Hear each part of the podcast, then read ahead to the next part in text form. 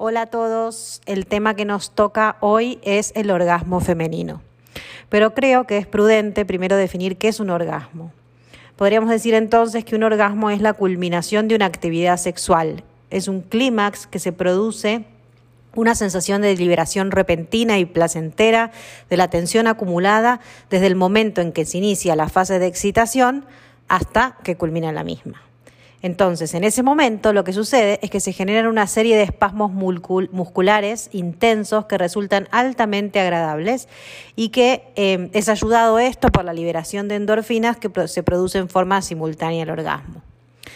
Las mujeres experimentan orgasmos de maneras diferentes, aunque por lo general este se caracteriza por el hecho de que la aceleración del ritmo cardíaco, más la respiración, la presión sanguínea, alcanzan el tope más elevado y entonces es cuando la vagina, el útero, el ano y los músculos pélvicos se contraen entre 5 y 10 veces en intervalos de menos de un segundo.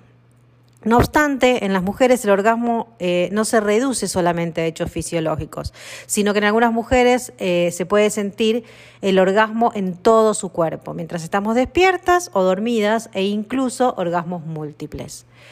La realidad es que hay mucho debate sobre cómo clasificar los orgasmos femeninos. Sin embargo, hay poca evidencia que soporte la idea de que diferentes estímulos causan de manera consistente, es decir, a repetición en condiciones experimentales, diferentes tipos de orgasmos.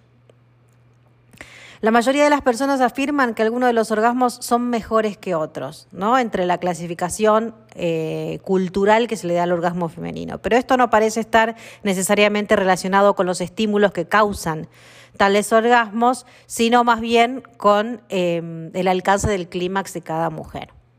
Pero vamos a definir dos tipos de orgasmos, eh, el que tiene que ver con la estimulación clitoridiana y el que tiene que ver con la estimulación vaginal.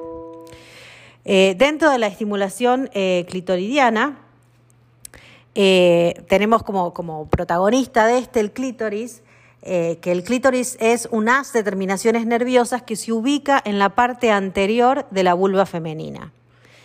Eh, se dice que es similar a, un pene eh, y lo que sucede en el momento del orgasmo es que el clítoris se hincha, se agranda y se pone más sensible cuando una persona se excita sexualmente. Para la mayoría de las personas la estimulación del clítoris es probablemente la forma más fácil de experimentar un orgasmo. Hay un estudio que se hizo en los Estados Unidos que dice que 7 de cada 10 personas tuvieron em, un orgasmo de forma clitoridiana y que necesitan este tipo de orgasmo para llegar a la culminación de la eh, relación sexual o la actividad sexual. Eh, em, después está también, em, el, eh, como dijimos, la estimulación vaginal o el orgasmo vaginal. Eh, el orgasmo vaginal es causado por la estimulación de la vagina, em, que tiene que ver con una estimulación deliberada y exclusiva de la vagina. Si bien es posible que accidentalmente eh, se rocen el clítoris o otras partes del cuerpo en el proceso eh, de esta estimulación vaginal. Y hay un punto que se conoce como el punto G o el punto de Grafenberg, eh, para ser precisos, que es el nombre que se le da al área pequeña y rica en nervios sobre la pared vaginal frontal.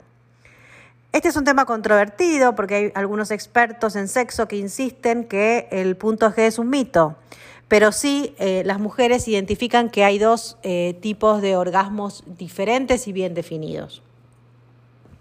Estos orgasmos se pueden lograr masajeando el área en un movimiento circular y alrededor es una pequeña parte, se dice este estudio, que alrededor del 30% de las mujeres consigue alcanzar un orgasmo a través de la penetración.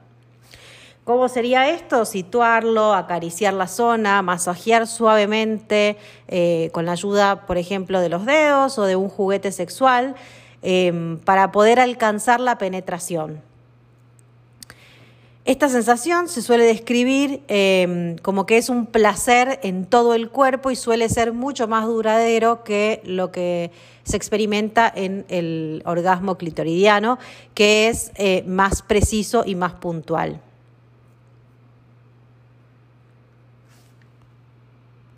De todas formas, una vida sexual feliz no necesariamente significa tener eh, orgasmos alucinantes en cada experiencia sexual. Muchas personas, em, la verdad es que afirman que no todos los orgasmos son iguales, lo cual tiene bastante sentido, ya que nuestra mente y nuestro cuerpo cambian todos los días. Eh, por ejemplo, debido a estados de ánimo, salud, niveles de estrés, etcétera, e incluso la edad. Así que em, es como ingenuo esperar que cualquier tipo de estimulación provoque siempre la misma respuesta. El orgasmo es solo eh, entre muchos elementos importantes de la satisfacción sexual de una persona.